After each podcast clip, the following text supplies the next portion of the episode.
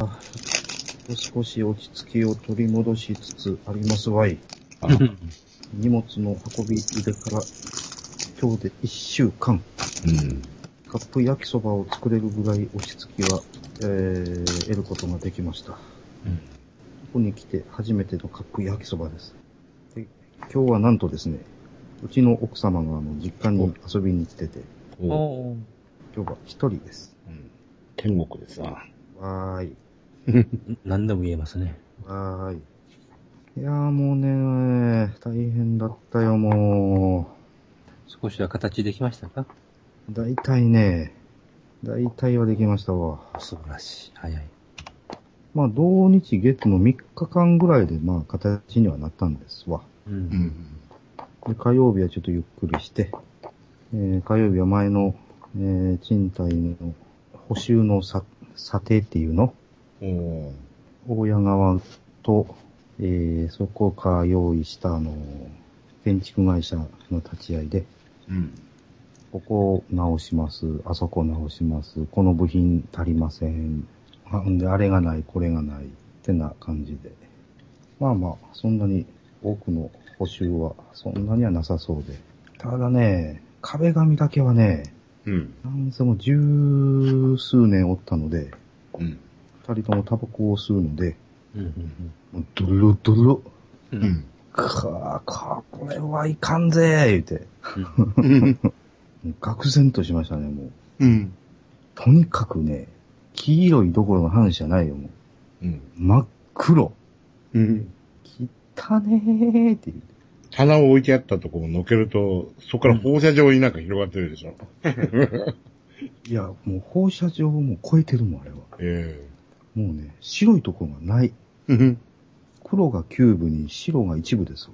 うん。やっぱ宇宙は黒かったのねっていう感じだよね、ほんまにね。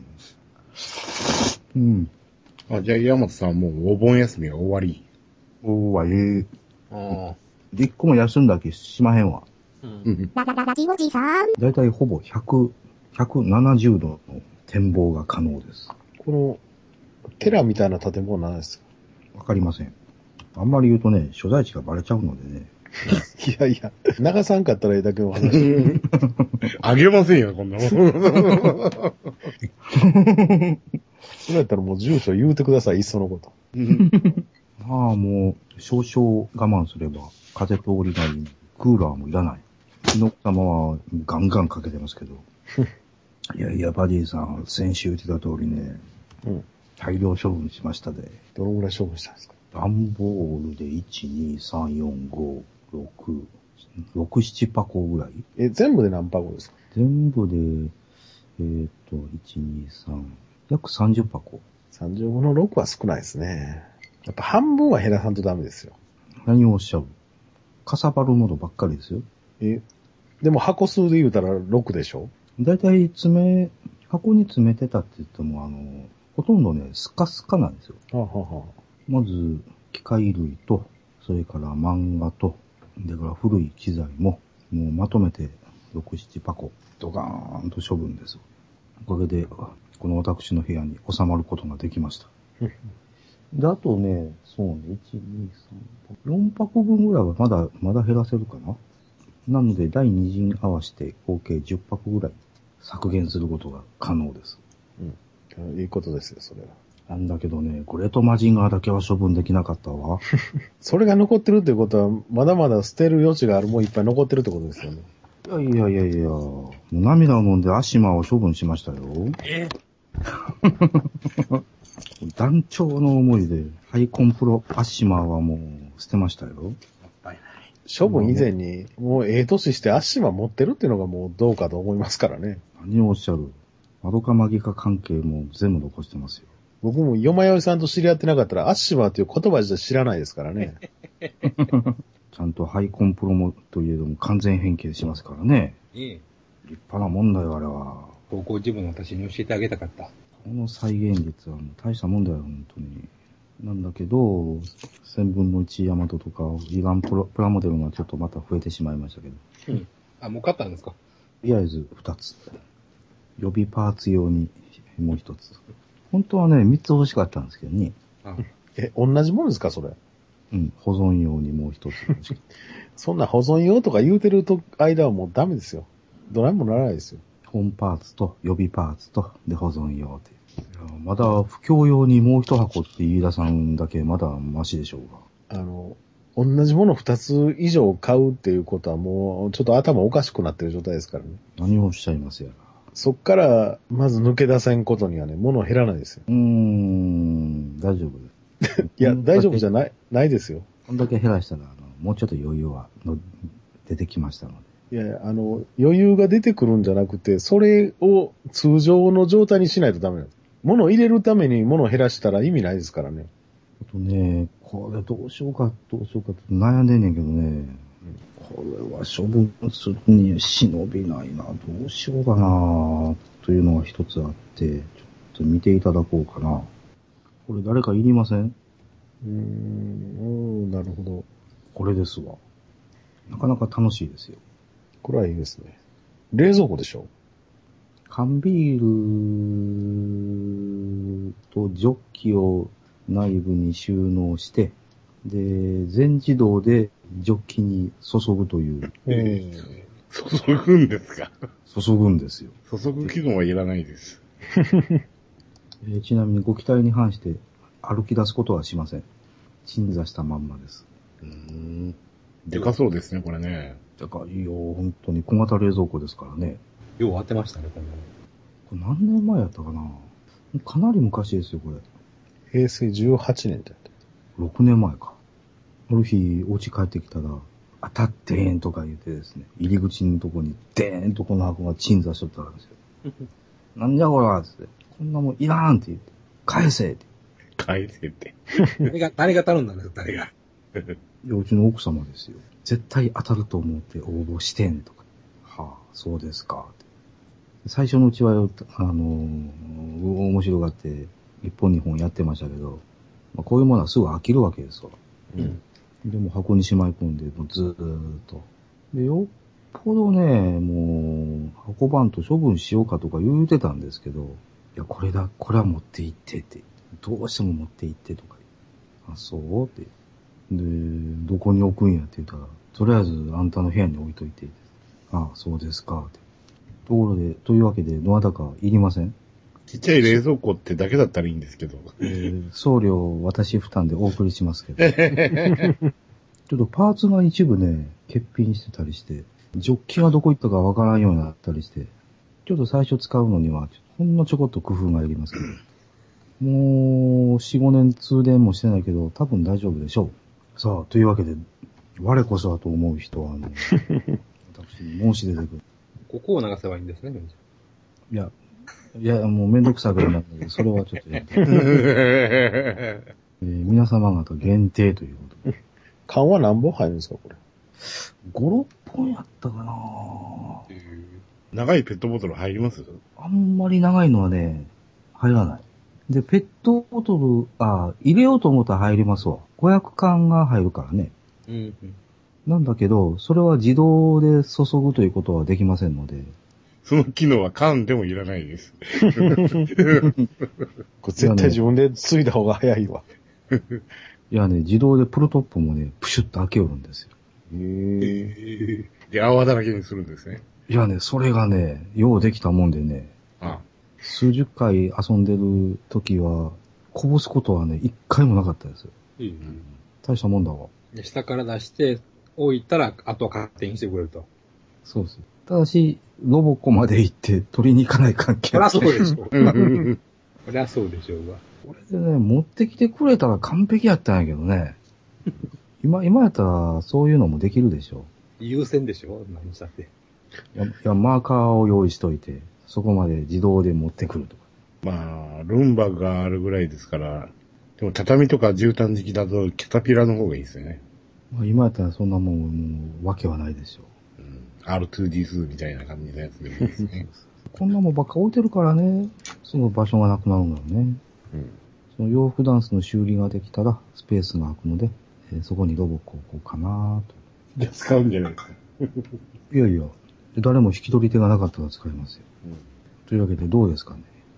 なかなかこれは、あの、き希少品ですよ。うんボトさん来たらボトさんにも勧めてみようか。絶対いらんっていうかな。ただでさえ床見えてないって言ってたのに。いや冷蔵庫はね、欲しいんやけどね。そうそうそうそう。まあ、極めて限定的な冷蔵庫ですよな、これは。うん。冷えへんしね。冷えない冷えへん。あの、缶ビールに特化してるから、あの、強烈な冷却もせんわけですよ。急速に冷やしても食えないですよ、多分。うん。ゆっくりゆっくりですよ。朝入れて晩帰ってきたらええぐらい。いや、そこまでひどくはないけどね。もうね、実家帰るとね、冷蔵庫ね、割と背の高いやつが3台あるんですけど、満杯なんですよ。おかん一人しか住んでないくせに。うん。で いや何が、はい何が入ってるんですか冷凍にした魚とかね、通販で買った冷凍食品とかねうん、満載されてるんですよ。僕はね、たまに帰って、飲み物冷やそうかと思って、入れる場所に苦労するぐらいね、いっぱいなんですよ。そしたらもう、この冷蔵庫は、もう、ゲンさんの実家行きで決定でいいんじゃないですか。そんなにでかいのはいらないです。俺もそうです。俺も自分の部屋に冷蔵庫をね、ちょっとあったらええなと思うけど、これもう、必要以上のデカさでしょ。そうそうそうそ冷蔵庫の部分より他のところがでかいですからね、これ。いやね、ほんま本当に1分の1の R2D2 のサイズはありますからね。いや、そうでしょ。結構でかいですよね。1メートルぐらいあるんじゃないですか、下手したら。 1メートルもないかな。だけど、だって、350巻でしょ、この写真の。その手のサイズですからね。 4つ半ぐらいの長さ。だいたい80センチありますわ。あ、ボットさんが来た。カモが来た、カモ が。カモキョって、カモが。かいな。どうもです。そうです。どうもですおー、これこれ。このコマーシャル。懐かしいな2008年。ちなみに音声は切れませんので、注ぎ中って言っちゃうん ですかうん。いちいち、いちいち喋りますので。子供に、あの、コーラとか、入れ告げさせたったら大喜びじゃないんですかこういうの。うん、多分ね。けど、すぐ飽きるよ。というわけ で、ゴットさんいりません何の、あれなんですかなんか懐かしいアイテムをお持ちで。面白アイテムです。面白いアイテム、面白ってついてて面白かったら試しはないんですけど。 どうなんですかねいやこ今、あのー送料私が負担しますので、引き取り手を探してるんですけど。送りつけるやつですね。うわぁ。なんですかこれ、ロボット。うわぁ、なんか、見たことないですけど。へえ。え、これ冷蔵庫になってるんですか6、7年前。もう冷却剤が死んでるんじゃないですか。大丈夫ですか大丈夫でしょで確かにこれね、冷えるんならいいですよね。入れて、ちゃんと蓋開けて入れてくれるんですよ。へえ。えーこういうか、ほんまですね。写真がありますね。うプルトップも自動でね、ひっつかんでプシュッと開けて、うわ、すごいですね。でグラスを、ジョッキも自動で傾けて、トクトクとついてくれるんですよ。あ入ってくれそう。ー。ハイテルですよ ね。でも、カラフル人形みたいなねで。もボツさん一人暮らしだから普通に冷蔵庫あるでしょ。あります、あります。ありますけど、これ、 ジュースとかでももちろんね、プルトップのジュースならやってくれるわけですよね。ビールじゃなくても。 350缶なら OK です。会社に持っていきましょうか。休憩所に。ああ、そういうのいいじゃない ですか。うもう、ん。専用や、言うてね。あこれでも、ま、行き先が決まりました。動くんですかね稼働しますかまあ、稼働しなくても、でも結構大きそうですね、これ。 80センチあります。 で、動くときはね、88センチ、90センチ近くあります。うちの休憩所の冷蔵庫がそれぐらいの大きさぐらいしかないんで、同じぐらいの存在感になってしまうんですよ。 僕のためだけにうん。すごいですね。いや、でもこれは貴重でしょう、山本さん。持っておきあったらどうですの処分したら、ねえうちの奥様激怒りするでしょうけど。でしょう ね。私の部屋にお強制的に置かれてるので、もう邪魔で邪魔でしゃあないのに。うん。でも、どんだけ貴重でも、使えへんかったら意味ないですからね。この箱を置いてるこの場所には、ゆくゆくはあのテレビを置こうとしてるのに。上に置きあったら、 上には無理ですね。天井からぶら下げてもいいけど怖いし な落ちたら結構な衝撃がありそうですもんね、これは。衝撃で済めばいいです。なんで処分せなんだんやろう。いや変なプリンターとかよりはええんちゃいま す プリンターよりは。まあ明日、甥いっ子と姪っ子が来るから、お披露目をしてやろうか。ああ、大喜びですよ。うん。持って帰るかもしれないですよ。ううんん、そうそう。そうですか。このロボットはでも、置いとってもええような気しますね。いや、でもそんなん言うてたら、もうどんどんまた物がま溜たまっなてりくる。ますか。多分そうですね。このロボットの腹の中にまた物入れ出すんでしょうね。なん か。これやったらでもね、ヤフオクで結構な値段で売れそうな気しますね。 なんだけどね、パーツが一部欠品しとるのですよ。ジョッキがどこ行ったか分からなかっジョッキなんてでも、あ、おやつ探せばいいだけの話ですもんね。その、使う人が。専用なんですかこれ。た。ほぼ専用。ジョッキもちゃんと計算されてるんですよ。なるほど。重さとかね。えっ、と、内径と長さうんですかちゃんと計算されてるみたいですよ、こぴれっ。たりじゃないとなかなかうまくつけない可能性が出てくると。うん。350ミリ缶で、ビールの泡がこう、ジョッキのすり切れいっぱいに、表面張力いっぱいに、こう、泡が残るという、そういうところを大体きっちり計算してるみたいです。だから専用ジョッキの他は使うなって書いて、あの、説明書に書いてましたもん。いああ。もう命の保証もせえへんぞと。や、別に製造物責任法はないんですけど、これ。でも、ジョッキなくても欲しい人は欲しいでしょうね、これ。うん。少々我慢すれば使えるしね、多分。普通に冷やすためだけでもね、いや、そんなにね、内容量ないのですよ。見たらな、なんか3本ぐらいかな、カンカン。 6本は入ります。六本あ、奥にまた。だけど、 6本入れば、でも10、一人暮らしやったら、 6本収まる位置もきっちり決まってるので、自動でひっつかんで、自動でプルトップ開けて、自動で注ぐやつですから、開けてくれ、自分で開けよるんですかそう、プシュッと開けよるんですよ。その、冷蔵庫の中からもだ取り出すのも自動なんですかそう。正確に頭がせり上がって、うん。そこに缶が6本並んで、ターレットが回って、ああ、写真でありますね、そういえば。あ、そのうちの1本を取って、みたいな。というわけでパディさん、ここまで減らすことができました。うんうん。もう取捨選択には難儀しましたね。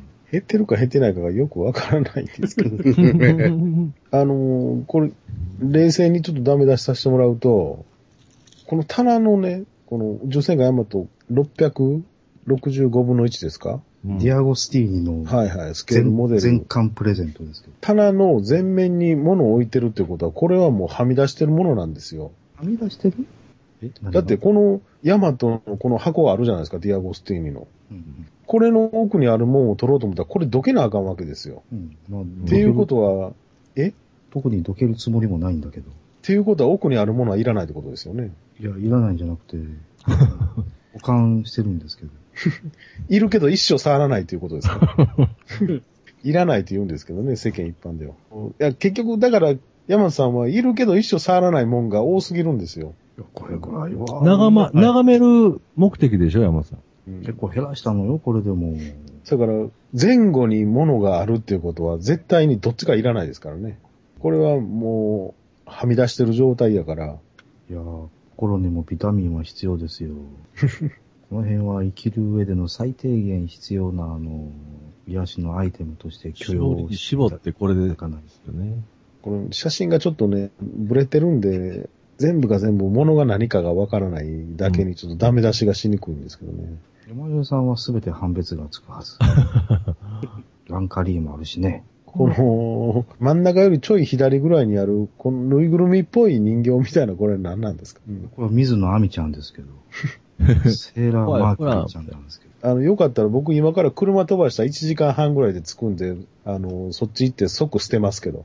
おーじゃあ、着いた、その足でゴミ箱に掘り込みます けど。会話もなしに帰ります って。じゃあ今日は奥様は実家で遊びに行って、私一人なので、来れるもんなら来ていただきま しょう。はいみんなで押しかけて、はいもうちょっと早かったら行ってましたけどね、僕もうちょっと飲んでるん でね、うんうん。僕が、あの、実況で捨てていくっていう。うん、うん、うん。もしかしたらネットラジオ界初かもしれないですよ。そうですよ。断捨離の実況っていう。しかも強制的に、 そうそどううせ他人の、そうそう、人の家ですからね。 寄せやめると言われながら。土曜はダメよでそういうコーナーありましたけ ど、そうですか。あの、ブブラマヨが人の家行って、散らかってる人の家に行って、で、まあ、あの、買い取りのプロも一人連れてああ、はあ行って、はあはあでもこれはもう捨てましょう、これを捨てましょう言って。なんぼになります、なんぼになります。あー、やってましたね。で、やっぱこれ、や山さんみたいにね、未練のある人がおるんですよ。これは、言うて。うん。すごく価値のあるもんや、いうのをね、力説しはるんですけどね、 買い取りの人から見たら2足3本でもあれじゃあの、岸辺四郎の家行って、ブックオフ連れてって、すっごい高い本を二足三本で買い叩いたやつでしょ。う、そうなんでしたっけで、視聴者からボロクソに叩かれてたでしょ、あれ。 本はね、ブックオフに物の価値が分かってたまるかとか言ってね、ボロクソに言われてましたよ。僕に行けば全て二足三本ですからね。貴重な本なんて高いんちゃうんです、本来は。 本来はそうです。だから出すとこに出せばすごい本がいっぱいあったらしいんですよ。うんうんうん。ララララジオジさん。今日ね、すごい音を聞いたんですよ。あのー、設計のね、人が使ってるね、去年入れた PC がね、パーンって音がしてね、ええ聞いちゃったんですよ。お、実際の音がしたとパソコン。音がしたんです。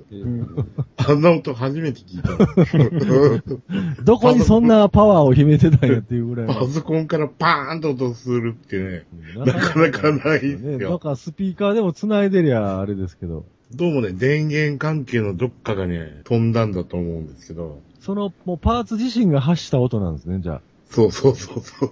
なるほど。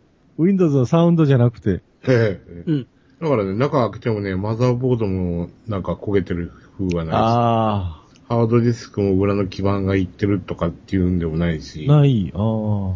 で、えっと、レノボのね、デスクトップなんですけどね、うん電源関係のユニットがね、なんか、金属のシールドに囲まれててね、そこの中ちょっと、いじりにくくなってて、うんでも、ぼちぼち、もう退社する時間だったんで、誰もひ開けなかったですけど、そこは。多分そこの中で電源が多分行っちゃったんだろうっていうことで。うん。ああ、怖いですね、でもね。電源関係 バーンのってねまあ、中国製ですからね、ぶどまりが悪かったんでしょうね、部品のね。え、やっぱ爆発したかみたいなことですけそうど。そうそう。 そうチャイナタイマーが爆発 してしま大概のも爆発するやからパソコンはするやろうと。うん まあ、火吹かなかっただけ。そうですね。怖いですね。一瞬でもなんか何が起こったかわからんでしょうね。バーンっみて。、みんなね、集まってきましたよ。音だ けバーンとしたらね。ちょうどね、電話も鳴ってなかった時間帯でね、はいはい静かなところでパーンとかすごい音がしたんでね。 で、もう画面が真っ黒、みたいな。もう全然映んないです。で、パソコンのあの、電源ランプのところが、なんかオレンジ色で、すごい速さで点滅してるんですよ。ああ。いや、でも空調も入ってるんでしょ一応入ってますよ。ねえ。いやもうこの暑さやとね、部屋置いてるだけでなんかそんななりそうで怖いんですけど ね。一人暮らしで。まあ家の中やとね、そんなめちゃくちゃあれやとは思いますけど、でもすごい温度になりますよ、昼間。多まあ分。ね、僕、車の、車、僕前に、もうだいぶ前ですけど、ミラーターボに乗ってて、はあ、はあはあ、あの、助手席の方のダッシュボードの上のとこになんか物入れがついてたんですよ。はあ、は蓋がついてて。あ。ああ、上に焼くような。ははいはいはいはい。いはいそこにちょうど CD が入るサイズはあ、はあ。だったんで、そこに CD をね、入れてて、うん。夏場ね、あの、ケース変形したことありますよ。うん。 ああ、もう、かなりぐにゃぐにゃになってましたね。うわちなみに地味編でしたけどね、 それは。ちょうどええ感じちゃいます サイケな感じで。あと、あの、ライターが爆発したこともありますからね。ああ、あありますの、実際に。あります、あります。うわ、怖いですね。今朝、そういえば、日テレの犬が死んじゃったんでしょああ、あの、車の中に置いてて、エアコンがちゃんと動いてなかったらしいですうね。ん。行ってね。日テレのね、あの、朝の番組のマスコット犬みたいな。ああ、出演するような。そこの動物事務所かなんかのおっちゃんが、うん。犬を何匹か車に入れた、入れっぱなしで、うんうんでクーラーかけてたらしいんですけど、エンジン止まって、うん。はいはいはい。ああで、、何匹でしたっけ ?7 匹入れたのを入れてて5匹死んだんでしたっけうわー9、9匹の7匹じゃあ、なかった9です匹か。うわーもう、人間やったら地獄絵図ですやんか。断末魔ね。うん。カラスが道端に起きて死んでるのをこの間見ましたね。ああ、死んでましたね。うちの近所も死んでますわ。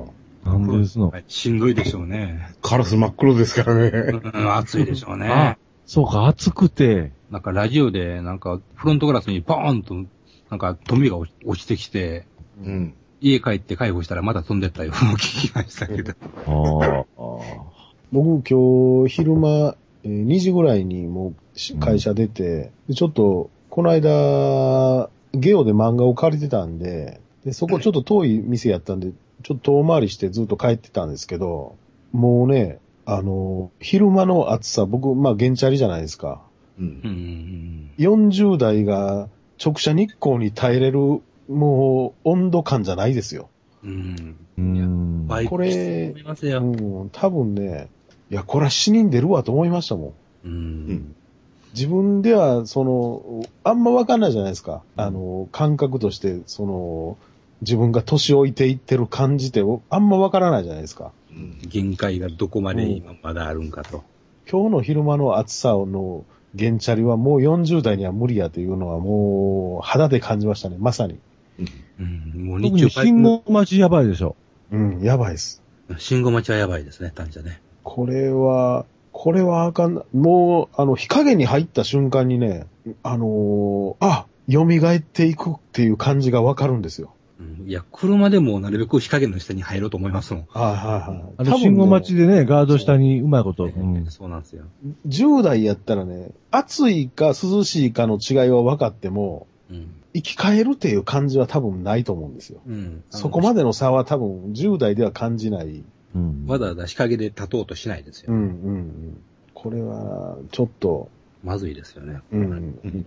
こんだけ雨降らへんとね。うん。明日はなんかちょっと崩れるみたいなこと言そうそう、土日がちょっとね、雨、もう休みにかけて振り上がるというね。うん、そうそうそう。いや、だって今日もね、夕方から車に乗って映画見に行ったんですけど、はいはい。あの、クーラー効いてるんですけどね、シートが熱いんですよ。うん、うん、うん、あうんああ背まあ、中か直ら前まね、で座ってましたからね。うん。ね、ガンガン熱出てきて、背中のとこから。うんうんで、降りたら背中に汗びっしゃりですよ。うんうんいやいや、目玉焼き作れますよ、本当にね。うん。キンキンにね、クーラーかけてるんですけどね、もう。で、他のとこはね、全然涼しいっていうか寒いぐらいにクーラーかけてたんですけど、うんシートが熱い。うん宿舎日光当たったらまずいですね。あれ、車の中の高級車やったら、椅子冷えるやつとかないんですかあれ、温めるのはありますよね。ありまクすラありますクラウンとかセレクサスぐらいだとなんか、うん冷やすのはさすがないです冷よやすのは難しいんじゃないですかね。それこそ、なんか、パイプでも父さんと水の。か、もう、あの、扇風機みたいな USB のやつ。うん。 USB 座布団みたいなやつうんうんうん入れるとかね、そういうぐらいしかないですね。まあ一番安くて楽なのは段ボール箱上に置くことですけどね。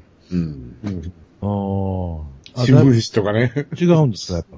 ええ。神が一番遮断してくるんじゃないですかね、安くて。うん。やっぱほんだら、あの、ダンボールハウスは理にかなってるわけですね。そうですね。うん。火は防ぐけど、涼しくはならんと思いますけどね。うんうんうん。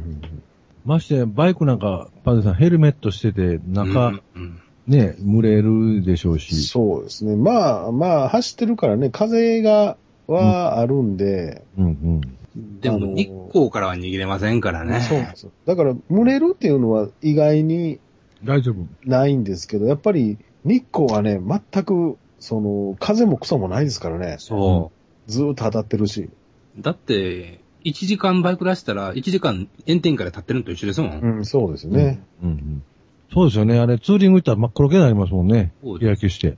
うん。かといって T シャツ出したらなんか、後でなんか、う腕がなんかしんどいしね。うん。ずっと風にさらされるの。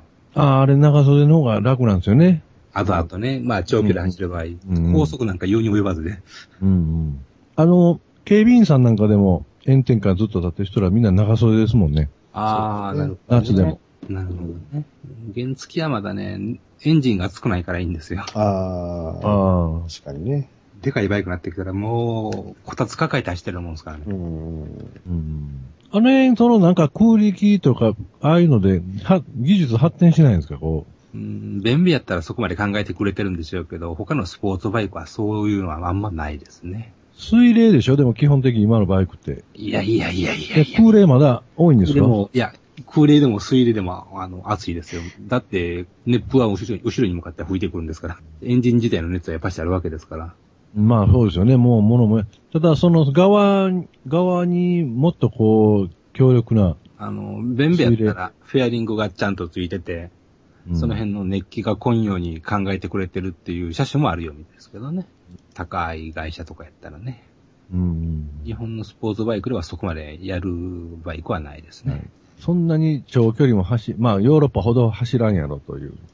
というか、そんなことは考えないという、うんうんうん。ゼロ戦と一緒みたいな話ですよね。まあ、バイクっては7割スポーツカーですから ね。えーそんな快適とかし言うんやったら乗るな、みたいなもんですから。そうですよね。うんうんあれも将来、あの、電気、電気、バイクもほら、当然電気になっていくわけでここ、はね、あるんで、そういうふうそうすにる。と、ね、ホイールインモーターみたいな形で、ええええもう、車輪のとこに、でも、今度はバッテリーが熱くなったりなんかそうですね。ちょっとあの、ほんま、梅雨明けてからは異常ですもんね。ね去年も10月ぐらいまで暑い暑い言うてませんでした。9月も絶対暑いに決まってますもんね。うん。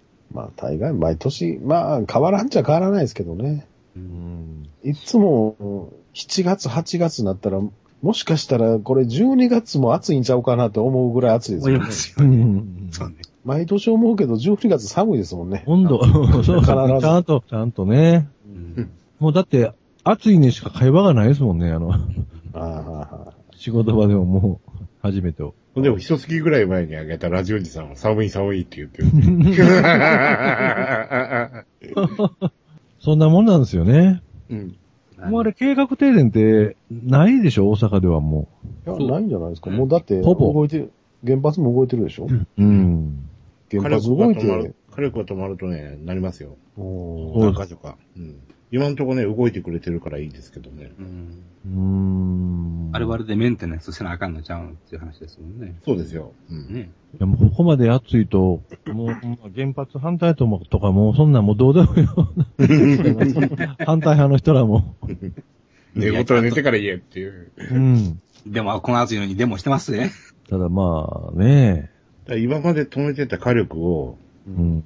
動かしてるのがすごく心配は心配なんですよね。うん。あの、ちゃんとその昔の人呼び出してきて、その整備させて、うんなんとか動かしちゃいますけど、かなり老朽化したあー古い。設備なんですよ。うん。で、あの、火力の燃焼の効率ってどんどん上がってて、うん今、、新しく建てるんであれば、すごくね、効率のいい火力が作れるんですよ。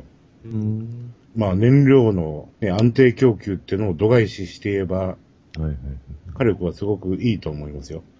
まあそこでオイルメジャーの思惑が絡んでくるわけですか。オイルメジャーもそうでしょう けど、輸送ルートの防衛という話も出てくるわけですわ。それにプラスして、あとは二酸化炭素の排出に税金がかかるようになってきてるんで、秋から。やはり温暖化だよ。いろいろお金が、まあ、今まで以上にかかるわけですね。うん。10月からですかね、一般企業も環境税を取られるでしょうーん。う。鳩鳩山の罠ですよね。決めちゃってやめちゃってね。ね暑いから仕事の、仕事半分に制約に行きませんしね。ササマータイムにしろったら困るでしょみんな。マータイムまあ、タイムは勘弁してほしいですね。うんああ、クーラーの効いた部屋で寝っ転がるって最高よね。うん。うちは、やっぱクーラーはガンガンに効かしましょう。結局、こうしてで国民の足並みが揃ってへんねんから、もう何もどうにもならないですよ。うんだってトップが揃ってないんですから。だから、まあ僕らもほんまに実際問題、なかなか、まあ、くエアコンかけてますけどね、夕方から、まあ、飯食っうてん、風呂終わるぐらいまでは、晩はかけてないんですかファンかけてないですよ。うわ、偉いですね。うんやっぱり、まあ、電気代のことも考えますからいや電気代がもねう。跳ね上がりますからね。やっぱりもう今、子供らでも自分の思うように電気使いますからね、ちょっとでもね、減らすように考えていかんと。一人暮らしだったら日中使わんからあんまりかん、あんまり。そうですね。うん、それはあると思います。家におる間だけ。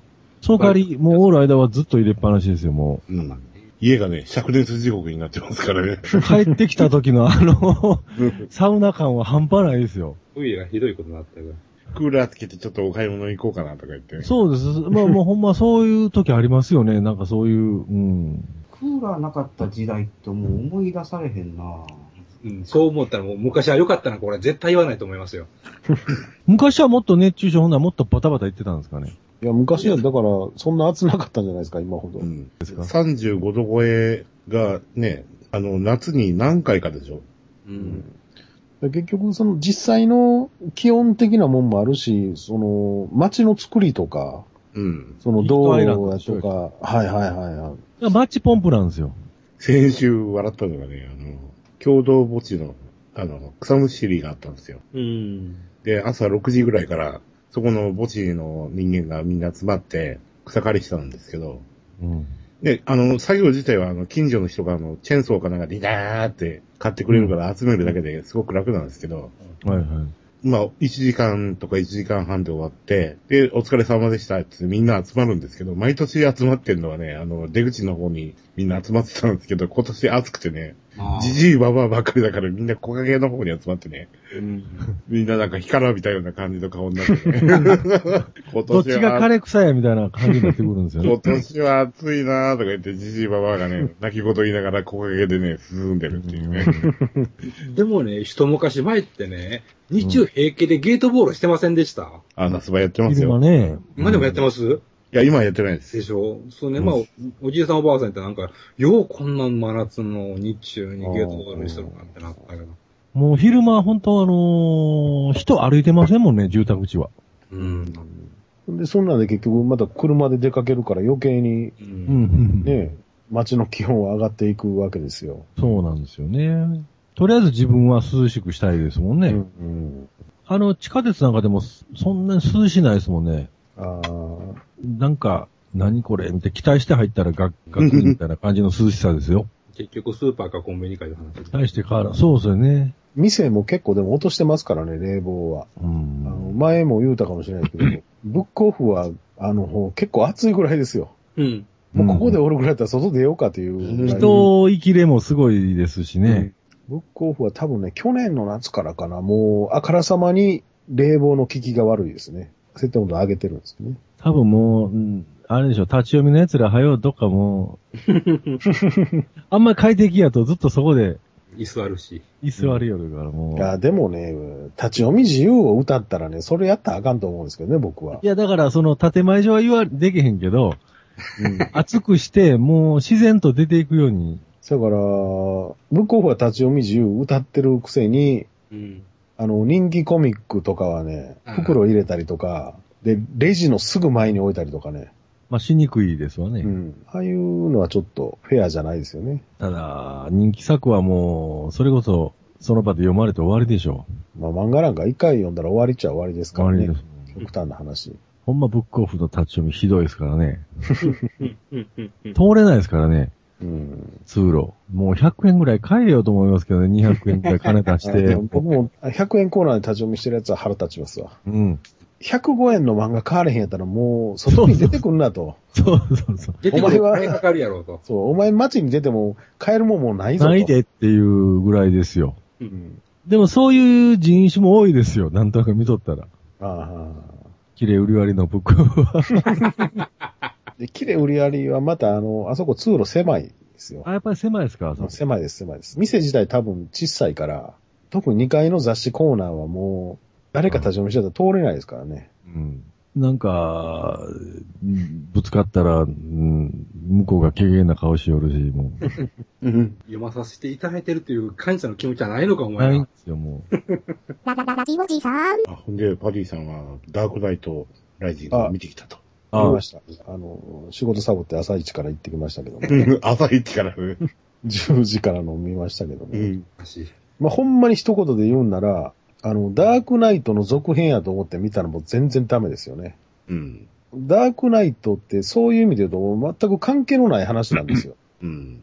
ビギニングの続編ですよそね。うですよ ね。ああ。バットマンビギンズでしたっけビギンズバットマンビギンズの続編です。話的には。う。うんうんんだから、一応その、ダークナイトに出てきた、あハービー・デントっていう最後ツーフェイスになってしまう、あの人、何でしたハンジやったかケンジやったか忘れうましたけど、うんん。そこがちょこっと絡んでるだけで、それ以外は話、まあ関係ないっちゃ関係ないし、バットマンが出てくるだけやとはもう。うん、もうスピンオフですよね、完全に。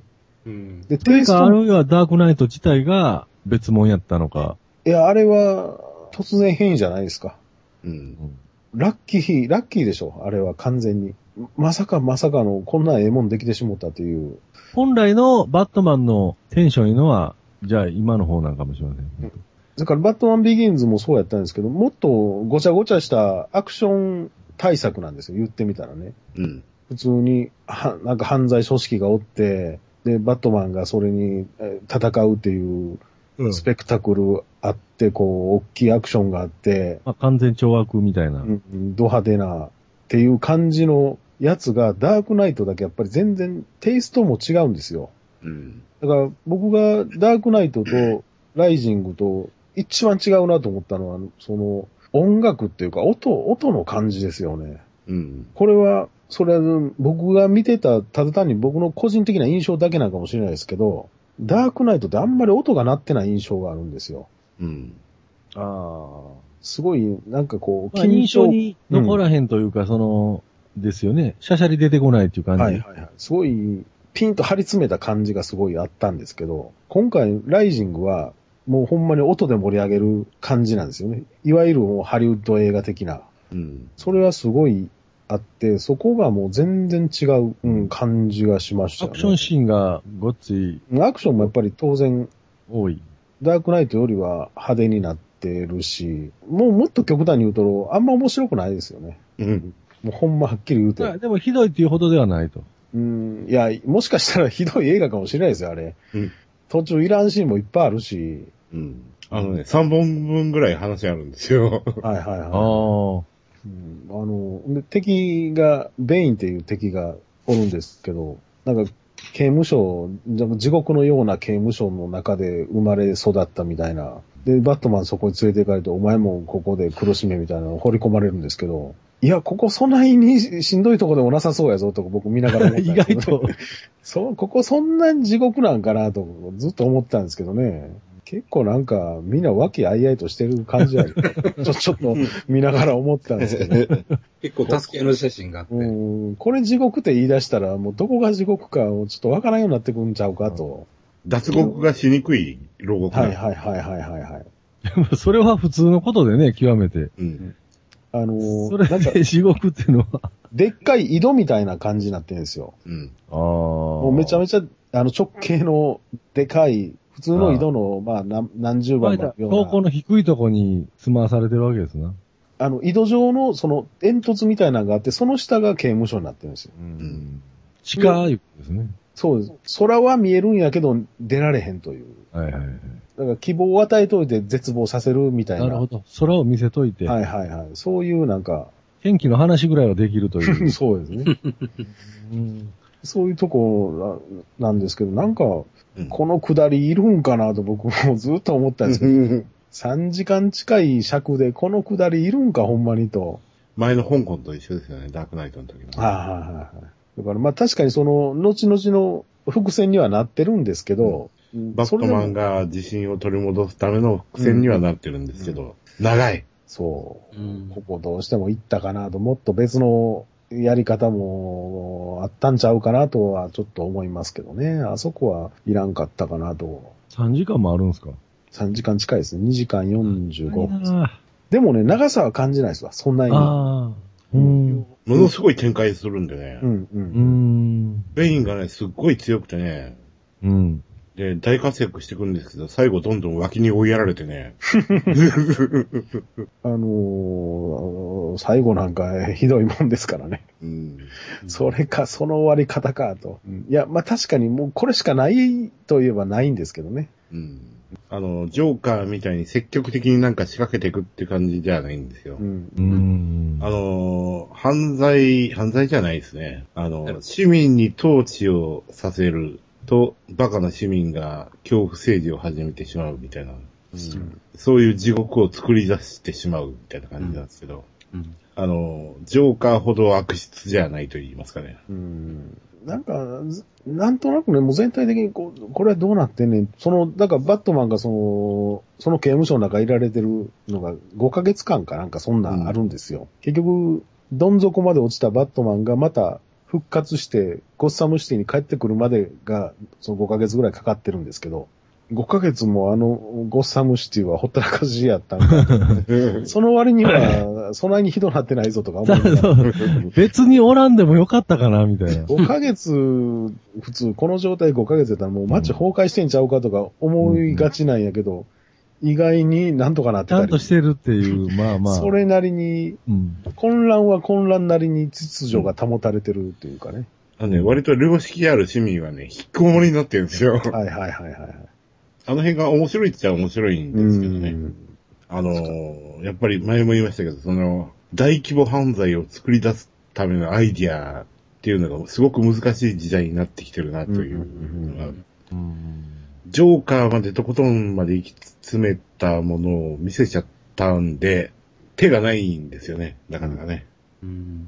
その悪の究極の形みたいな感じ。結局、その、やっぱり犯罪に理由があるんですよ。うん。ジョーカーって、ヨガなは、そうですなんかね。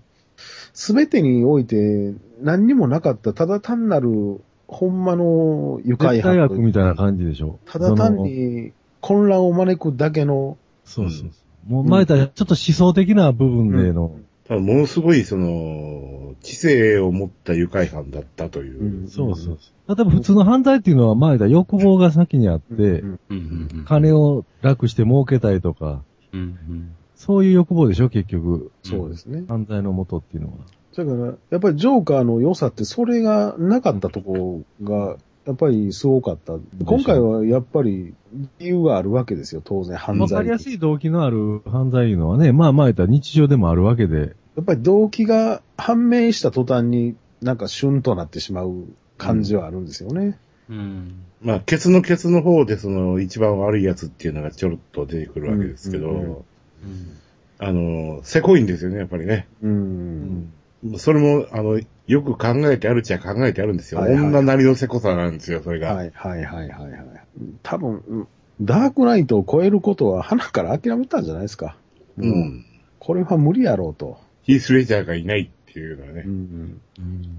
あ、でもね、僕はちょっとね、その、よくネットでもね、ヒースレジャー、うんぬんっていう意見があるんやけど、僕はね、ちょっとそこには反論したいとこがすごくあって、いうん。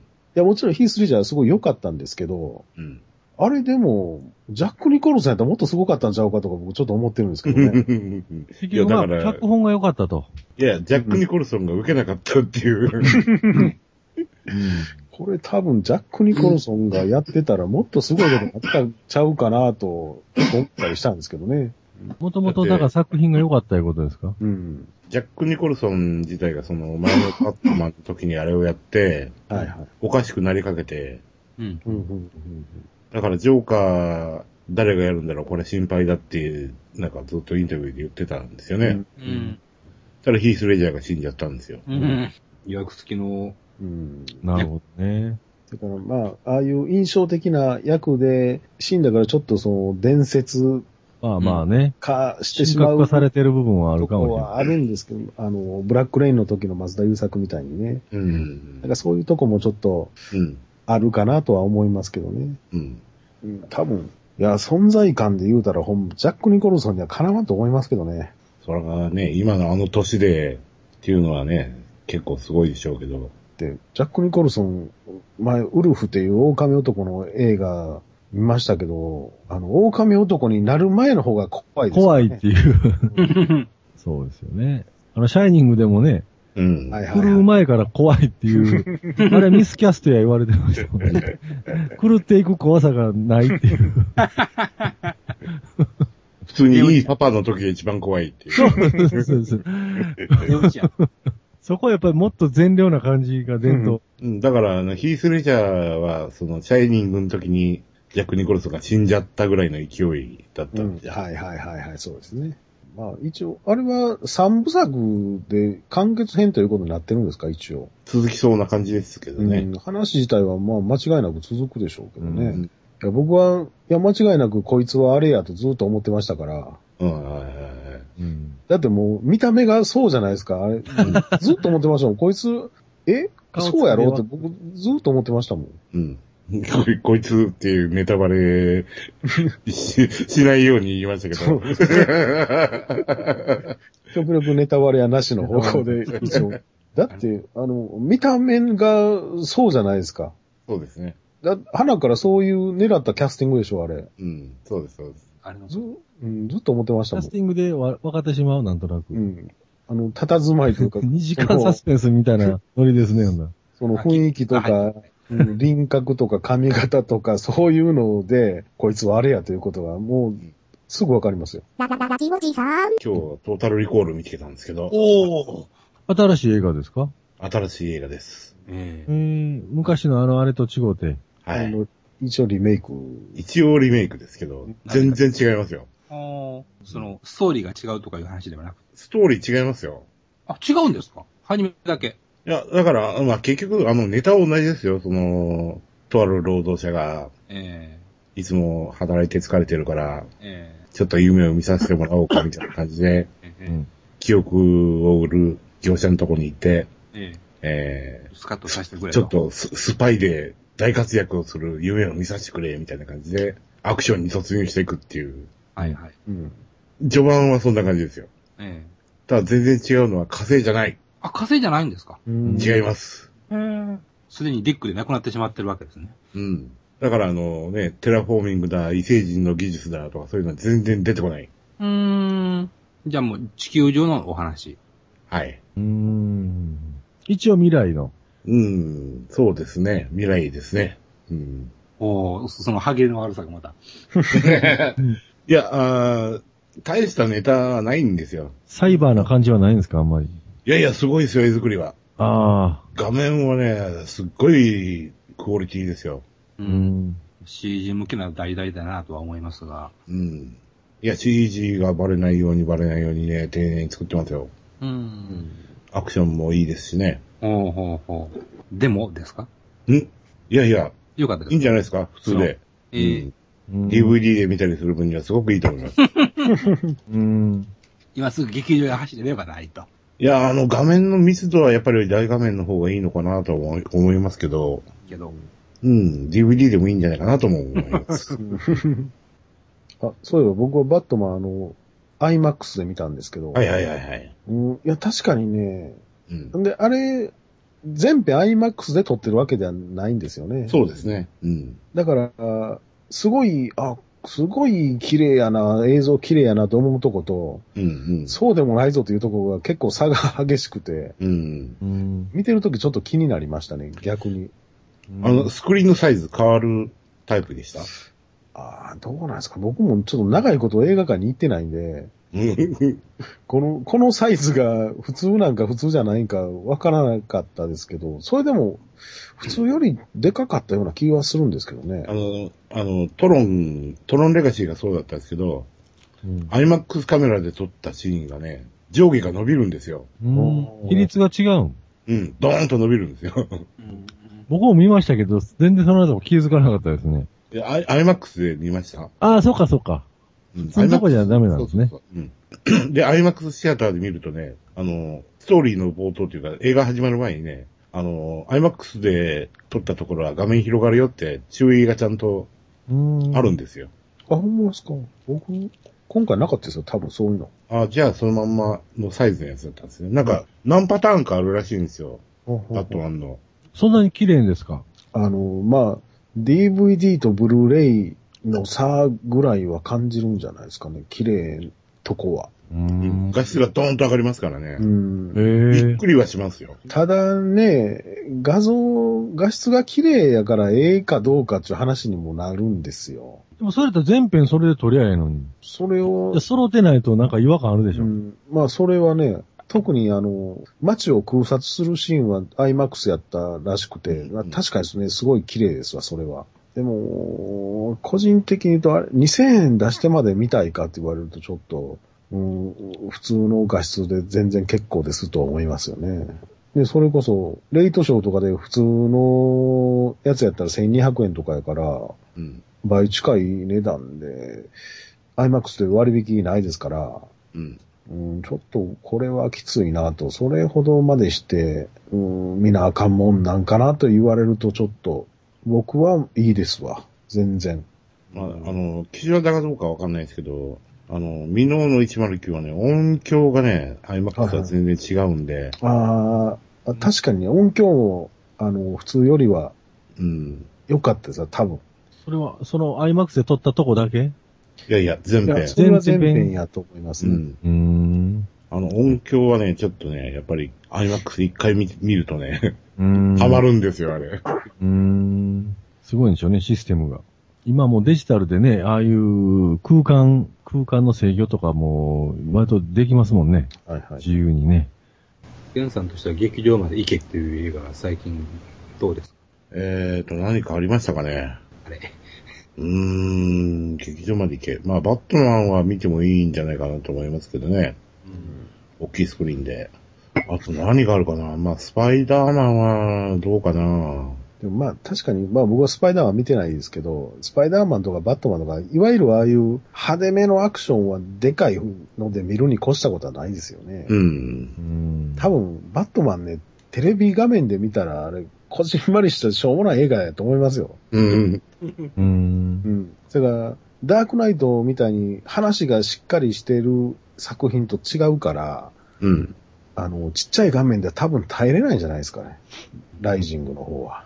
うーん。うん、3万になるかもしれないですね。途中で、あの、テレビとかでやってコマーシャルが入られるときついだろうなとは思いながら見てましたね。うんララララジオジさん。で、そういえば先週、あれ、あれですわ。仮面ライダー4で、はい。と、ゴーバスターズを見てきてましたけど。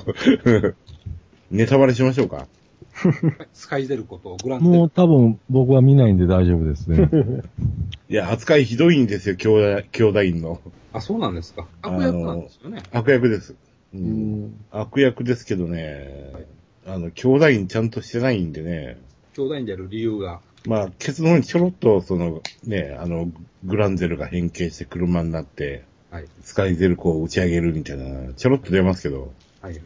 もっと見せろよっていう感じがね。ああ、もったいないと。うん。あの、アップになってあの、口が動くあれはないんですかあ、ないです。中身がね、はい。メカの中身で顔が見えるっていうのはあります。シーンそういうシーンがね。で、もう一つネネタバレは、大鉄人17が出ます。うん。あーっと、17っていう名前ではないですけどね。ないけどうも。ん。へえ。 XV2 でしたっけね。XV2 と書けば17ですよ。17ですからね。なるほどねあートーマスああの、どこかの衛星兵器というあは設定であはあ17です。へえ。でも映画としては、いや、アクションだけなんですよ、結局。ああの、テレビのスピンオフみたいな感じの扱いの、その、だから衛星兵器を、その、兄弟員二人が乗っ取って、うん地球を攻撃、攻撃しますよ、4で助けてくださいっていう、うん。うんうん完全なスピンオフの作品で、はいはい。ほぼ全編アクションで、はいはい。うん、いい活劇です。うん。ただ、何のね、キャラクターの説明も何もないんで、はいはい。テレビ見てることが前提というのはね、まあ、うん。東映お得意の、うんうんそういうのもあるから減点は大きいですよね。うん。なるほど。あ。まあ、あれでしょ、夏休みのちびっ子が見に行くいう前提なんですよ。ちびっこそんな来てないっす。あれ来てないんですかうん。夏休みに合わせてるんでしょ、でも。夏休み映画なんですよね。ちびっこ少なかったですね。うあん。大きいお友達ばっかり見てましたね。今日友達、ね、夏休みでもないのに。あのね、なんだろうオオールライダー対スーパー戦隊。春の映画は山ほど人入ってましたけど、今回は少ないです、客が。みんな、オリンピック見てるんちゃいます今。子供も子供も結構見てるんちゃうんすかそんなことないかい。や、子供だけでいけないですから、親が見とったらもう子供も必然的にいけないですからね。あと暑いっていうのあるんじゃないですか、やっぱり。暑いですよんね。親がせがまれてももう暑いから。親が暑いからももうちょっと涼しゅうなってから行こうや、みたいな。う、そうそう、お盆過ぎてから行こそううで。すね。今もう人さっ多きい。図宿題しときみたいな。書館ぐらいですからね、今人多いの。ビビるぐらい人いてますよ。あいや、あの、おっさんが。休息しに。前はね、あの、嘘でも新聞読んでたり雑誌読んでるおっさんたちやったんが、ああ、まあ、新聞逆さまなってるけど、あからさまにソファー座って、ただぼーっとしてるだけのおっさんが増えてますからね。もう完全に涼みに来てますみたいな。確かにタダで進めるとこって、ないですもうんん、なかなか。しかも座れて。座れて時間制限もない。うんで、やっぱり図書館は涼しいですわ。うん。エアコンの効きは。あ、今あれだ、ポケモンやってるんだ。ああ、なるほど。こっち行きますね、みんなね。うん。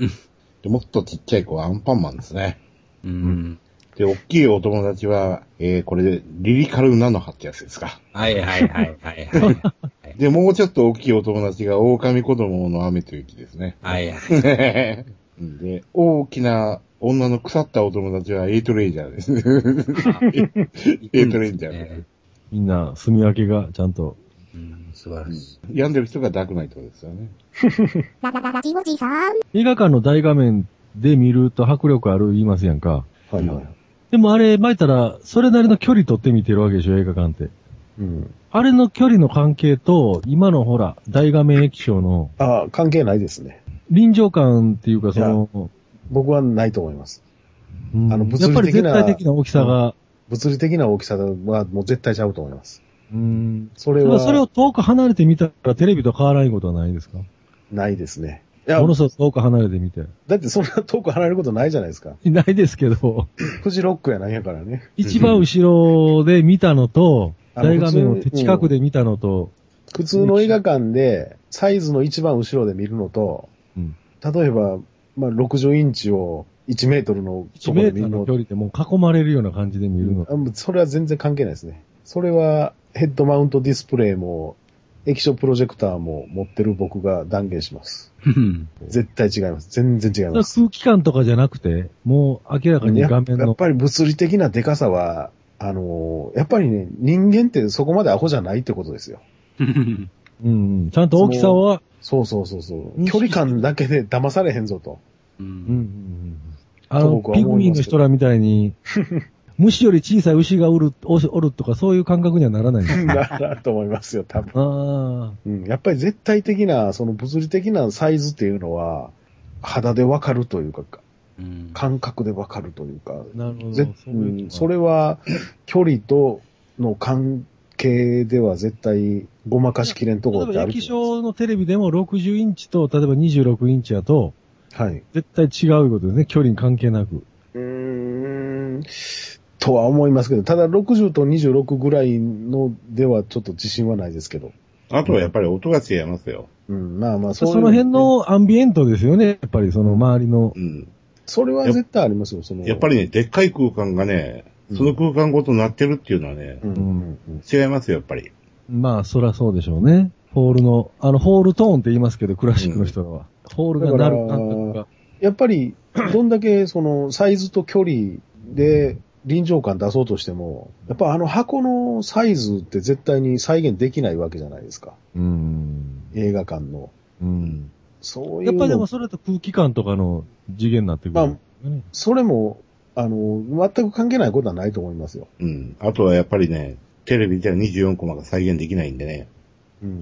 絶対に無理ですよ。ああ、その映像の流れ方が。うん。ああ。だから、前も言いましたけど、もうなんやかんやとも映画の館ですからね、もうそれには勝てないと思いますよ。うん。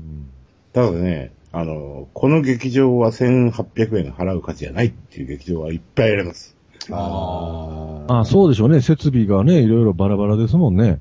まあ、その空気感っていうのもあるんでしょうけどね。う。うんん。懐かしの空気感みたいな。う。うんんこのスクリーンはないわっていう映画館ありますからね。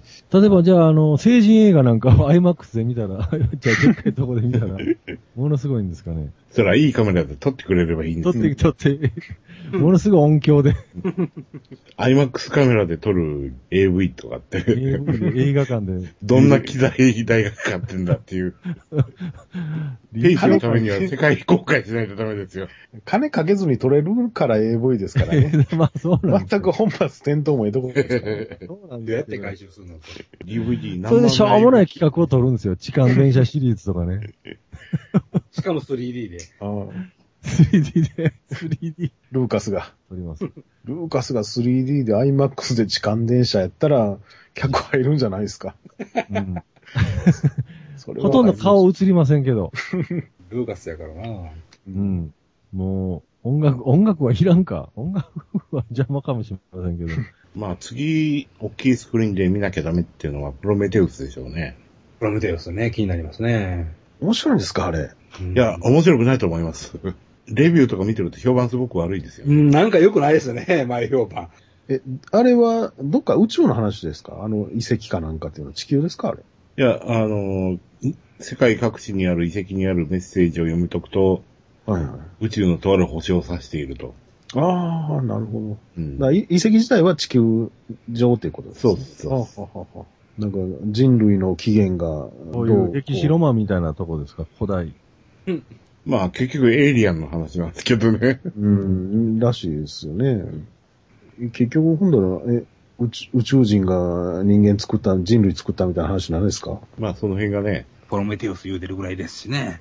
うん。まあ予告を劇場で見る限り、あの、画質っていうか絵作りはすごいですからね。ああ、あれは大きいスクリーンで見たいなと思いますね。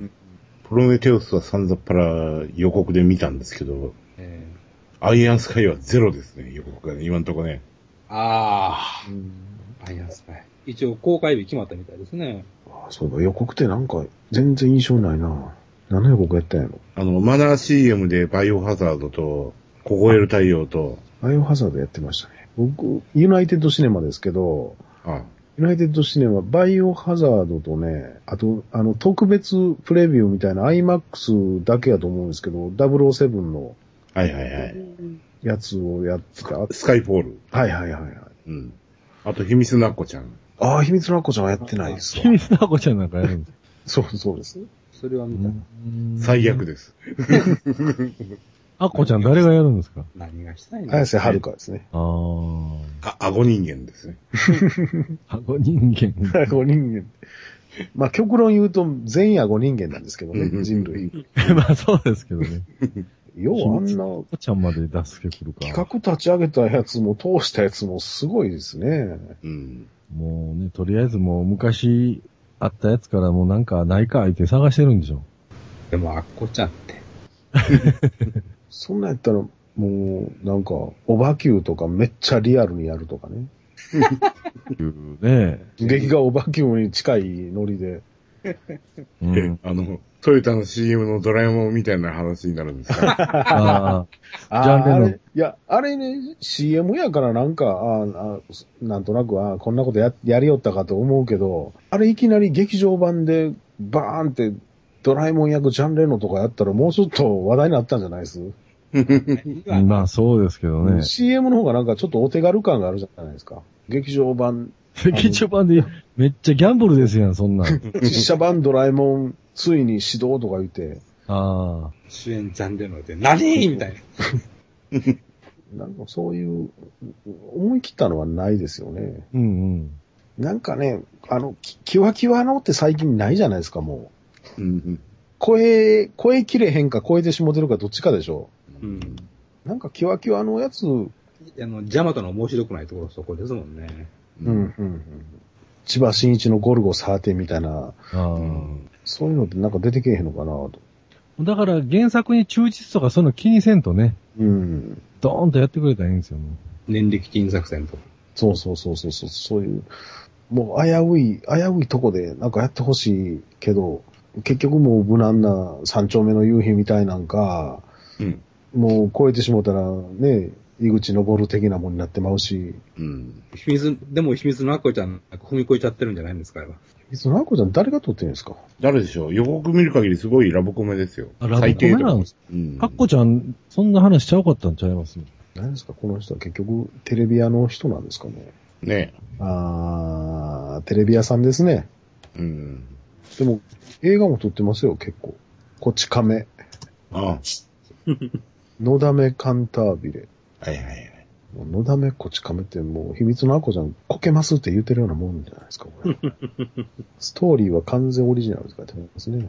う。。うんこれキャストのもう上から5番目に主演さんって出てきてますけど、これ、主演さんってそんな大きく話に絡んでくるんですかね。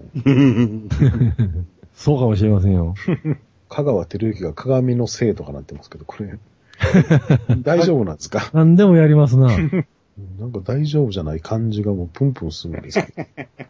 まあ、アイドル、いや、でもアイドルじゃないしな、あれさあれとうん アイドルじゃないですか違うんですかアイドルなんですかね。アイドル映画なんですか。まあ、グアライビドアル映画ですけど、見に行くのは女の子、そうなんですか女の子の映画ちゃうんですか。なんかタイトルの感じからしてキラキラした。いいや、え映画館までわざわざ行かんでしょ。テレビでやったら、う。うんん。 40代後半ぐらいの人はね、テレビでやったら見るかもしれんけど、わざわざいかんのじゃないですかこれは女の子が見に行く映画でしょ。いやー、女の子もっと腐ってますよ。男が見ないでしょ、これ。男が、えー、女の子今少年ジャンプ買ってますからね。あー男がほんだ、アイドル、その、綾瀬ファン、綾瀬のファンが見に行くと。多分、綾瀬はるか、ファン、あとまあ、この辺、イケメンがちょっと出てますかね。イケ岡メ田ンの美咲とファンかが、谷原章介とか。それかもう熱狂的な赤塚不二夫ファンです ね。ほどあが。つか、藤岡ファンは、こんなん見に行かないんちゃ いますこう脚本書いてる人の中の一人が、闇金牛島くんの監督ですね。うん。あえ牛島くんってもう始まってるんですか映画映画です。え映画もあるんですか映画まだやってないんじゃないですか。この間ね、あの、つたや、つたやというか本屋で今、闇金牛島くんの1話だけ載ってるお試し用の本みたいなやつ無料で配ってて、あー。僕原作読んだことなかったんで、それもらってきて読んでたんですけど、ええうん、これ、これは鬱になるわと思って ね。1話だけ読んでこれやったらもうこれ前回読んだらちょっと頭おかしなんちゃうかなと思って。僕それ無職時代に読んでて ね、ちょっとかなり来ましたよ。読まんとこ。ララララジオジさん。このリンク先の YouTube のこの、ね、あの、貼り付けてある動画の横っちょにすごいフィギュアがあって。トゥーハーツというやつです。そうそうそうそう。でも、よまよさんの部屋こんなんでいっぱいなんでしょはいかなすごいね。なんでペンギンにまたがってんねん、これ。意味がわからへんよ。すげえ、7000円超えてる。 出しますよ、これ。ああ、高いっすね。まあ、一生買わへんからなんぼでもええんやけど、別に。買う人が買って経済を回していただければ、そういうこと一で向に買えません。うん。うん。こんなん、こんなんにはま、はまった人は、まあ、本人は幸せなんでしょうけどね。うん。大変な人生やなと思いますわ。うんもうそれよりこのリボルテックの風神がちょっと興味ありますけどね。仏像シリーズから始まる。仏像シリーズはかっこいいですけどね、あれね。まあ、100均行ってもこんなんありますよ、置物で。あ、ありますね、確かありますよ、あ あの、ろ七福神とか、に。え荒いですけど作りはね。こんなんやったら、自分で木で掘ってとかなって、もう最後、うん行き着くとこまで行き着く人もおるんかな。自分で作るのは多分一線飛び越える感じでしょうね。でも、なんか、やってみたい気はすちょるんっでとすけど、ね。別次元っていう感じしますけど。仏像掘るってなんか、すごい興味ありますわ。いい仏像ね。修行の、それこそほんま職人の世界になってきますよ。うん修行の一種ですよね、これは。魂を入れるっていう。 今ね、リンク貼ったアマゾンのこのリボルテック竹山のはいはい仏像シリーズ、この、ええこの商品を買った人はこんな商品も買っていますの中に、え目玉親父がいるんですけど。えで もほこんまっちはや。ね、こっちはネズミ男になってます。うんうんリボルテックやったら何でもええのか。も関う、節が手こもんなら何でもいいんですよ。ああ。対局でしょ、これ。どう考えてもうん。目のもやじ、これ、ようできてますね。うんなんかこう質感がね、つるっとしてて、ええ感じちゃいます一分の一クラスちゃいますか。あ、そうかもね、目玉親父。どうせやったらお椀も、あ、お椀は自分の家で。いやお椀付きでしょ、これつい確ついてますね。ついてるんですかついてます。へえちっちゃいタオルも用意せなきゃいけませんもんね。ついてますよ、手ぬついぐてい。ますわ。残りはないやっぱりね。至れり尽くせりです。あれなんですかその、ヨマエさんはこういうの見つけたらもうネットでプッとポチるんですかうーんとね、やっぱり手で触って、か、確かめてからとかそういう、あれなんですかそれとももう絵だけで、メーカーによってはもうここ大丈夫っていうとこありますからね。あでメーカーによってはちょっと不安やな、みたいなとこもあ、あ当りたます。り外れがあったりとか。ええこれは大丈夫で、チェンタフでポチッと行くことはありますね。最近長いこと買ってませんね。さすがにこの年になると、おもちゃ欲もだだいぶ減退してきました ね。ララララジオジさん。あエヴァといえば、昨日、昨日つか今朝夢を見ましてね。おあの、ラジオさん収録してたよまよいさんが、あエヴァの Q を見てきましたって言って、すごいな。一言だけね、まさか謎が全部解けるとはって言ってましたわ。妙にリアリティな。その、そういう夢を今朝見ました。なぜパディさん、そんなにラジオおじさん、心の中に占めてる割合が大きい ラジオおじさんの夢なんてまず見ないですけどね。めっちゃなんかありそうな話っていう。ラジオジさんの今春子だ。土蔵ラップに染み渡るで。